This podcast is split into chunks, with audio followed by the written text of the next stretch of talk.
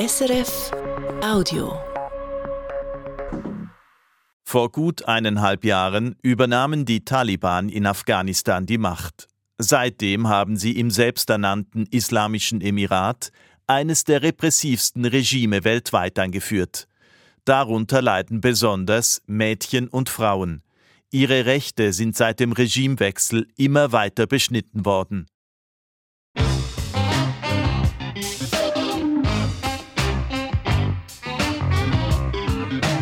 International. Eine Sendung von Maren Peters.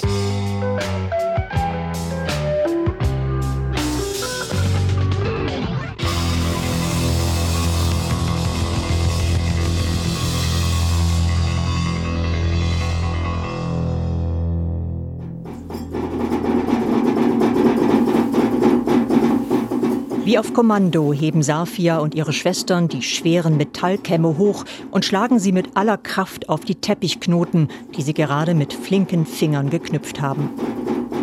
Möglichst fest sollen sie sitzen, die Knoten, damit es ein guter Teppich wird und sie einen guten Preis bekommen nach der wochenlangen Schinderei.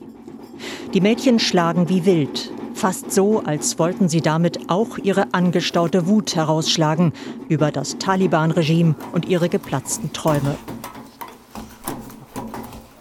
Safia lässt die schmerzenden Finger kurz ruhen und dreht sich zu uns. Ein waches Gesicht mit nussbraunen Mandelaugen, die sie als Hazara kennzeichnen, eine unterdrückte ethnische Minderheit in Afghanistan. Sie stellt sich vor, auf Englisch. My name is Safia and uh, I am uh, a student in 11 class. In der 11. Klasse sei sie gewesen, sagt Safia. Die Hazara gelten als gut gebildet, doch seit die Taliban an der Macht sind, ist Schluss mit Bildung, auch für junge Frauen wie Safia. Seit mehr als 500 Tagen bin ich nicht mehr in die Schule gegangen. Das ultrakonservative Taliban-Regime sieht Frauen und Mädchen am liebsten zu Hause. Seit mehr als sieben Stunden schon sitzen Safia und ihre beiden Schwestern in dicke Mäntel und Kopftücher gehüllt nebeneinander auf einer Holzbank. Sechs Stunden haben sie noch vor sich, wie jeden Tag. Ihre Stirn berührt fast die Wand der fensterlosen Höhle, in der sie wohnen. Im zentralafghanischen Hochland sind hunderte solcher Höhlen in die braunen Sandsteinfelsen gehauen. Sie sind eng, dunkel und ohne Wasseranschluss und werden von armen Familien bewohnt.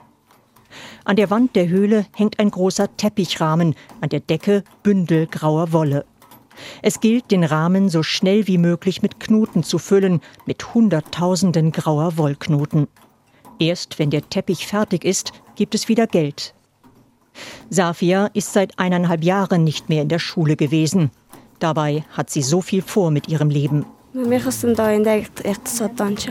Ökonomin wolle sie werden, erzählt sie, nun auf Dari. Sie ist ein Teenager, hat aber große Ideen. Als Regierungsangestellte möchte sie später die darbende afghanische Wirtschaft wieder auf die Beine bringen.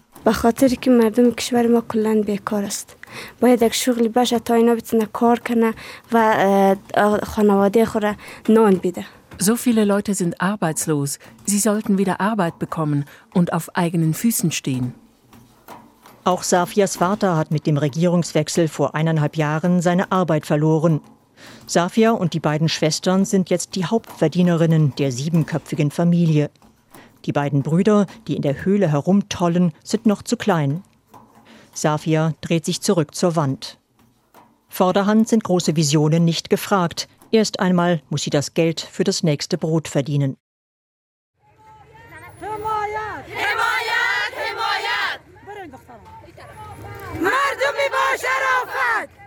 Während Safia und ihre Schwestern ihr trostloses Schicksal in der Provinz still erdulden, schreit sich Julia Porcy in Kabul die Lunge aus dem Hals. Unterstützt uns, ihr Menschen mit Würde, schreien sie und ihre Mitstreiterinnen immer wieder. Lasst entweder alle an die Universität oder keinen. Julia Porcy, die in Wirklichkeit anders heißt, ist eine fünffache Mutter. Vor der Machtübernahme der Taliban hat sie für die Regierung gearbeitet, doch als die Taliban kamen, wurde ihre Abteilung aufgelöst. Julia Porcy verlor Arbeit und Einkommen. Seitdem protestiert sie. Sie hat schon mehr als 30 Demonstrationen für Frauenrechte und Bildung organisiert. Ein schwieriges Unterfangen, bei dem alle Teilnehmerinnen Kopf und Kragen riskieren. اول خب من از وظیفه خود برکنار شدم بعد دخترای من مکتب رفتن نتونستن als die Taliban die Regierung übernahmen, bin ich entlassen worden und zwei meiner Töchter durften nicht mehr zur Schule gehen. Sie waren sehr deprimiert. Darum habe ich angefangen, für ihre Rechte zu kämpfen.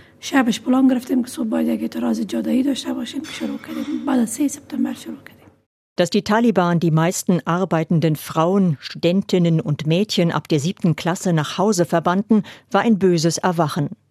Seitdem hat die neue Regierung die Rechte afghanischer Frauen immer stärker beschränkt, im Namen des Islam. Frauen müssen sich auf der Straße verhüllen, Frauen dürfen nur noch mit engen männlichen Verwandten reisen, Frauen dürfen keine Parks, Fitnessstudios und Bäder mehr betreten. Seit Ende Dezember letzten Jahres ist es afghanischen Frauen auch verboten, in Nichtregierungsorganisationen zu arbeiten und an Universitäten zu studieren. Kein anderes Land der Welt unterdrückt Frauen so sehr wie Afghanistan. Das Treffen mit Julia Porcy findet in der Kantine eines Unternehmens statt. Es wird von einer privaten Sicherheitsfirma bewacht. Hier ist man einigermaßen sicher vor Spitzeln der Taliban. Trotzdem ist Julia Porcy von oben bis unten in unauffälliges Schwarz gehüllt. Auffällig ist nur ihr knallroter Lippenstift. Unser erstes Ziel ist es, den Taliban zu zeigen, dass sie nicht über Frauen herrschen können wie vor 20 Jahren.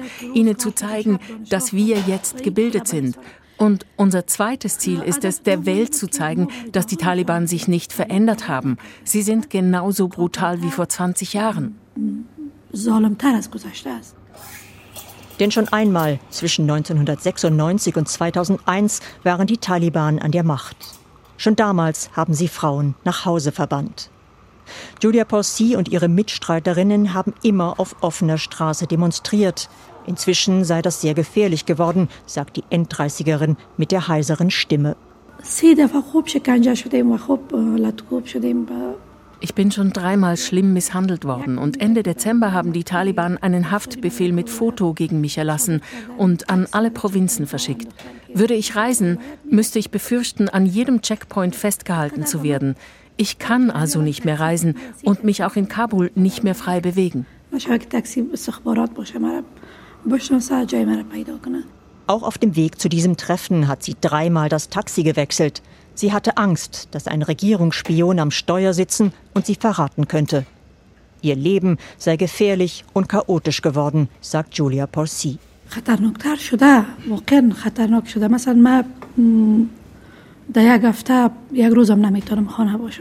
Zu Hause kann sie nicht mehr wohnen. Achtmal ist sie schon umgezogen. Jedes Mal haben die Taliban sie gefunden.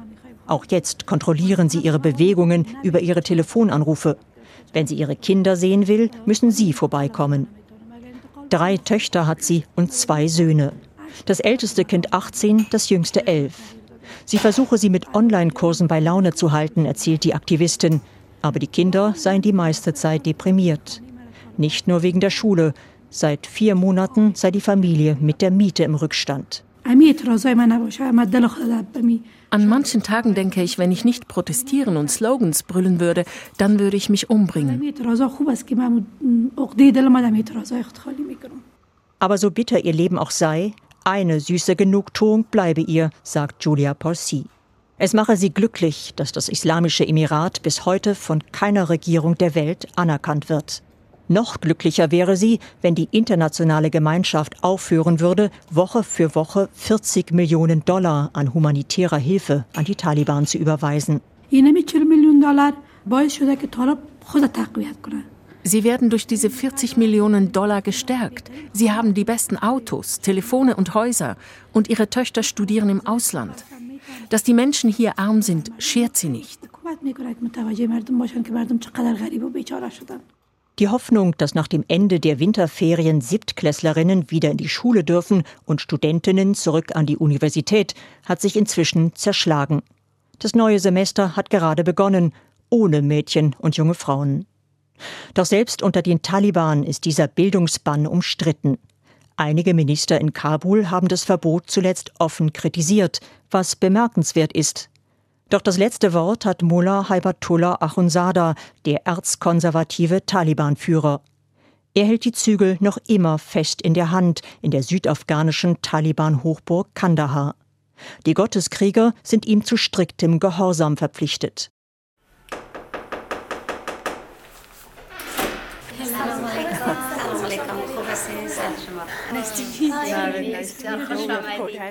Eine bürgerliche Wohnung im Zentrum von Kabul. Großer Flur, geräumiges Wohnzimmer, dicke Teppiche, viele Frauen.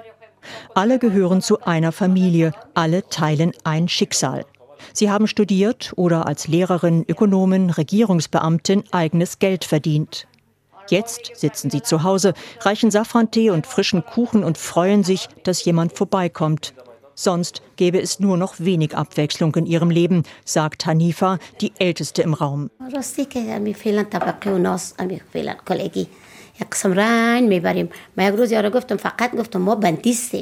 Wir sind nur noch zu Hause, planen das Frühstück, das Mittagessen, das Abendessen, sonst nichts. Es ist so langweilig mit diesem dauernden Kochen. Wir wollen alle raus und arbeiten.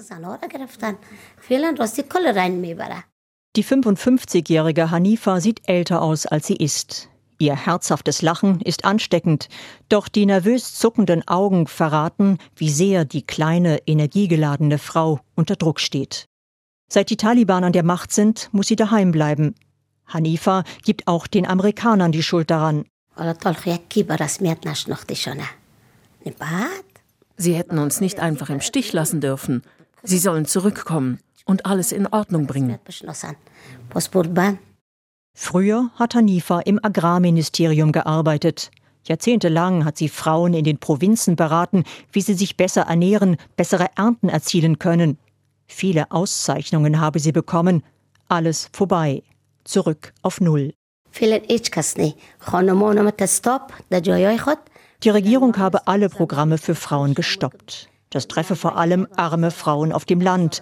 Früher hätten sie Saatgut erhalten und Hilfe bei der Aussaat. Jetzt hätten sie nichts mehr zu tun. Und Hanifa auch nicht. An jedem letzten Donnerstag im Monat geht Hanifa zum Ministerium, um ihr Gehalt abzuholen. Denn obwohl sie nicht mehr arbeitet, bekommt sie zumindest noch die Hälfte ihres früheren Lohns. Doch es gibt Gerüchte, dass es mit den Zahlungen bald vorbei sein soll. Das macht ihr Angst. Ihr Sohn geht noch zur Schule. Die studierte Tochter darf, wie sie, nicht arbeiten.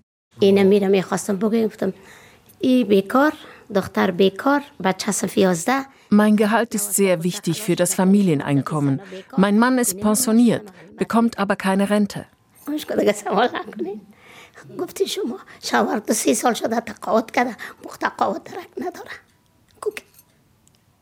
Dann bricht die starke, kleine Frau in Tränen aus. Ihre Nichte Husna sitzt bleich und traditionell in Schwarz gekleidet neben ihr auf dem Sofa. Die junge Frau war mitten im Abschlussexamen ihres Medizinstudiums, als sie erfuhr, dass alles vorbei ist. Es war Yalda, der Tag der Wintersonnenwende, Ende Dezember letzten Jahres. بله همون شب شب یلدا بود ما همراه کزنایم همراه دخترای خالیم یک جای بودیم Ich sah die Mitteilung der Universität im WhatsApp-Chat, dass wir die Prüfungen abbrechen sollten. Es war furchtbar. Die Taliban begründeten den Entscheid damit, dass Studentinnen die islamischen Kleiderregeln und die geforderte Geschlechtertrennung an den Universitäten nicht eingehalten hätten. Sie und ihre Kommilitoninnen hätten das schon befürchtet, sagt die 20-jährige Husna. Trotzdem habe sie tagelang geweint. Es war für mich besonders schwer zu ertragen, weil das Ende des Studiums so nahe war. In der Familie war ich unter dem Namen Miss Doktor bekannt. Und dann war alles vorbei. Alle meine Träume waren zerstört.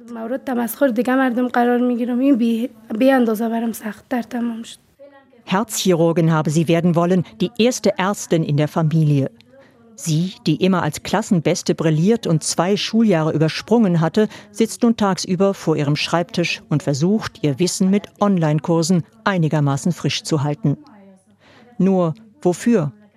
Hoffnung auf ein Stipendium im Ausland macht sich die Ausnahmestudentin nicht. خبر نبودیم دیگه درست و در جایی که خبر شدیم کردیم هم بعضی جای اپلای ولی متاسفانه نشده denn wie viele Afghaninnen und Afghanen hat auch Husna nicht einmal einen Pass. Das Passbüro sei geschlossen, ausländische Botschaften auch. Was erschwerend hinzukommt, ohne männliche Begleitung dürfen Afghaninnen nicht reisen. Ihre Familie verbiete ihr sogar, nur auf die Straße zu gehen, sagt Husna, wegen der Taliban.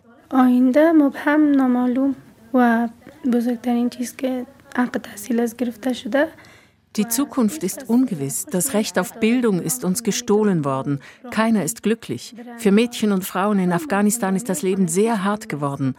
Es ist kaum zu ertragen. Dabei werden Ärztinnen wie Husna dringend benötigt. In der extrem konservativen islamischen Gesellschaft der Taliban wird erwartet, dass kranke Frauen nur von Frauen behandelt und betreut werden. Das Gesundheitssystem ist fast der einzige Bereich, in dem Frauen noch arbeiten dürfen. Doch wenn die nächste Generation fehlt, nützt das auch nichts.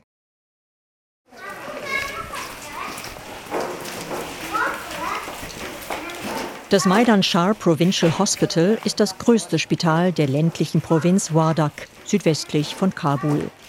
Es ist eines der wenigen, das noch funktioniert. Das Haus mit gut 100 Betten wirkt hell, sauber und gut ausgerüstet. Es wird von einer schwedischen Nichtregierungsorganisation finanziert. Direktor des Provinzspitals ist Mohammed Nader. Der kurzgeschnittene Vollbart und die fehlende Kopfbedeckung zeigen, dass er kein Taliban ist. Dr. Nader steht hinter seinem Holzschreibtisch im Eckzimmer des ersten Stocks. Der freundliche Mann hat viel zu tun. Sorry, I, I will discuss the internal management of the issue. Nader muss das Gespräch für eine Besprechung mit Pflegekräften unterbrechen, die sich um seinen Schreibtisch drängeln. Fast die Hälfte seiner Angestellten sind Frauen. Aber es werden immer weniger. Viele sind bereits ins Ausland geflüchtet. Schon jetzt fehlen Hebammen, Krankenschwestern, Ärztinnen. Damit wird es immer schwieriger, die vielen Patientinnen zu betreuen. Ausgerechnet jetzt. Our patient is more than before uh, because the situation, economic situation of people is very poor. Sie hätten viel mehr Patientinnen und Patienten als vor dem Regierungswechsel, sagt Nader. Den meisten gehe es finanziell sehr schlecht. Darum kämen sie auch aus abgelegenen Dörfern hierher, um sich kostenlos behandeln zu lassen. Mehr als die Hälfte der Patienten sind Frauen. Denn die Armut trifft besonders Frauen und ihre Kinder. Dr. Nader ist jeden Tag mit den Folgen konfrontiert. Schon vor dem Regierungswechsel gehörte die Müttersterblichkeit in Afghanistan zu den höchsten der Welt. Der Hunger macht alles noch schlimmer. Mostly there is the malnutrition patient coming here, infection uh, disease uh, patient coming here. Also, Die meisten Patientinnen leiden unter Unterernährung und Infektionskrankheiten. Wir sehen auch viele Mütter, die ihre Babys entweder verlieren oder zu früh zur Welt bringen. Viele Mütter haben während der Schwangerschaft nicht genug zu essen. Auch ihre Babys haben dann oft zu wenig Gewicht, wenn sie auf die Welt kommen. uh, uh.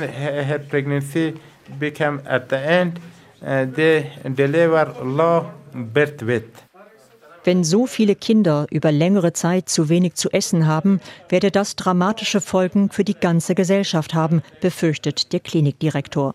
They are short of height, Diese Kinder bleiben klein. Ihre mentale Entwicklung ist verlangsamt. Sie werden öfter krank und bleiben geistig zurück. In 10, 12 Jahren werden wir sehr viele Menschen mit Behinderungen und Beeinträchtigungen in unserem Land haben. The brain is affected here. Statistiken internationaler Hilfsorganisationen zeigen, dass mehr als 90 Prozent der Menschen in Afghanistan hungern. 20 Millionen, die Hälfte der Bevölkerung, sind auf Lebensmittellieferungen angewiesen. Und schon jetzt hat Afghanistan so viele kritisch unterernährte und unterentwickelte Kinder wie kaum ein anderes Land der Welt.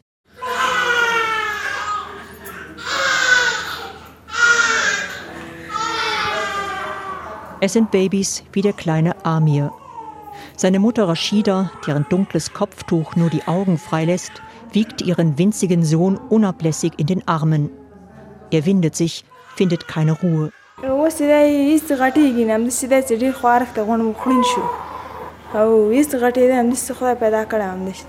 Ich habe ihn gebracht, weil er schwach ist und nicht wächst. Rashida sitzt im Schneidersitz auf einem Bett der Abteilung für unterernährte Kinder. Der Sohn der 20-Jährigen schreit fast ununterbrochen. Sein kleines, faltiges Gesicht hat tiefliegende Augen. Amir sei vier Monate alt und von Anfang an krank gewesen. Immer wieder müsse sie mit ihm ins Spital. Rashida ist mit einem Taliban verheiratet und lebt auf dem Dorf. Auch wenn sie und ihr Kind nicht genug zu essen haben, die Taliban-Frau ist zufrieden mit ihrem Leben. Wir leben besser seit dem Regimewechsel. Der Krieg sei vorbei und die Familie müsse nicht mehr dauernd umziehen auf der Flucht vor den Feinden. Aber ihr Mann sei in einer anderen Provinz stationiert, sagte Rashida. Er habe seit sechs Monaten keinen Lohn mehr bekommen. Auch die kleine Staesch liegt auf der Abteilung für unterernährte Kinder, im Bett gleich rechts neben der Tür. Ganz still liegt sie da, fest in Tücher gewickelt wie eine Mumie. Sieben Monate ist sie alt, auch sie viel kleiner, als sie sein sollte. Auf einem Stuhl neben ihrem Bett wacht die verhüllte Mutter. Sie hat sich übergeben und hatte ein Magenproblem. Darum ist sie ins Spital überwiesen worden. Ihre Tochter sei schon zum dritten Mal hier, sagt die Mutter. Rund ein Drittel der behandelten Kinder kommt immer wieder ins Spital von Mohammed Nader. Bis zu einem Monat werden sie hier aufgepäppelt. Doch wenn es zu Hause nicht genug zu essen gibt und niemand nach ihnen schaut, beginnt die Spirale der Unterernährung sich erneut zu drehen. Wie bei Staesh beginnt es oft schon eine Generation früher.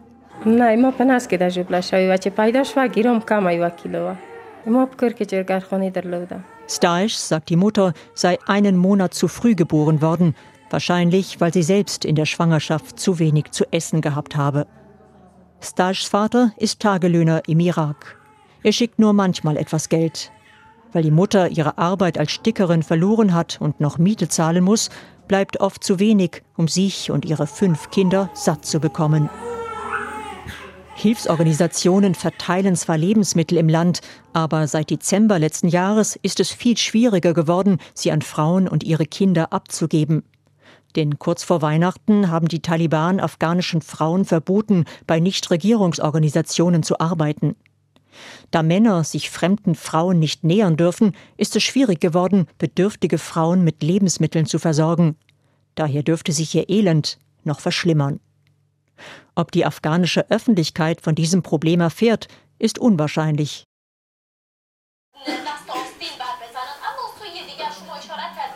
Frauen sind in der afghanischen Öffentlichkeit eine Rarität geworden.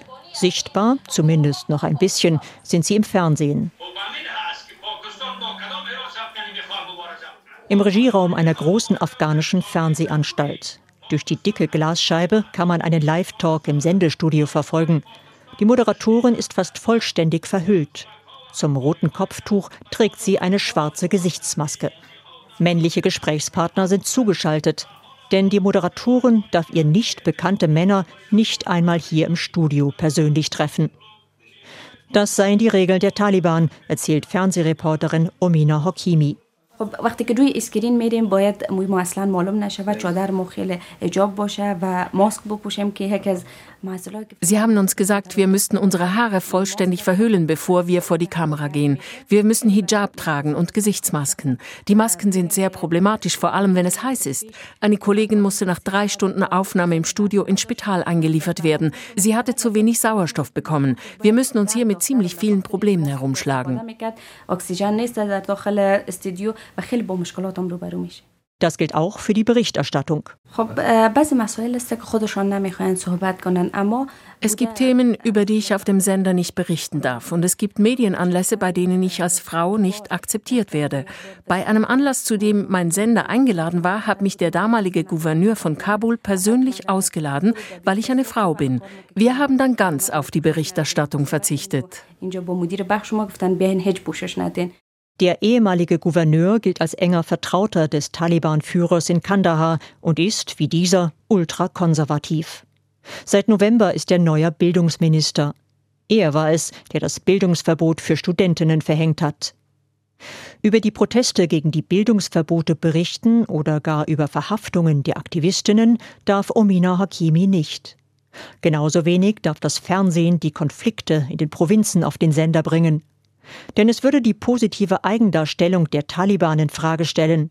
Diese lautet: Wir haben alles im Griff. Das Land ist sicher.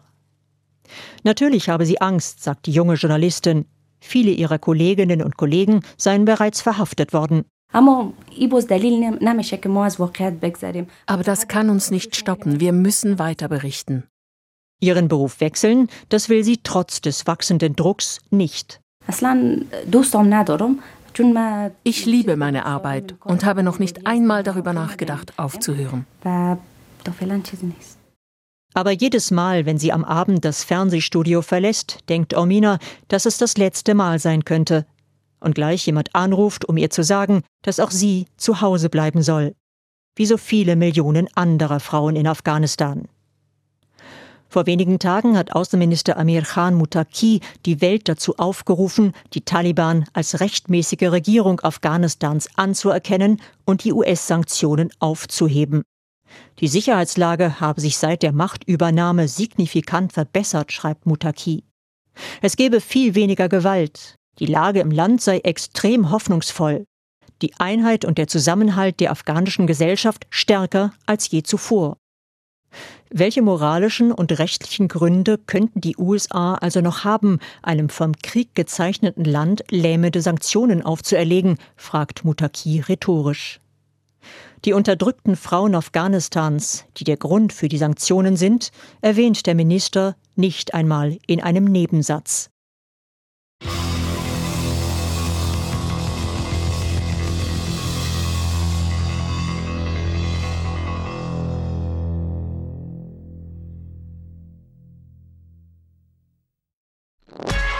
Das war ein Podcast von SRF.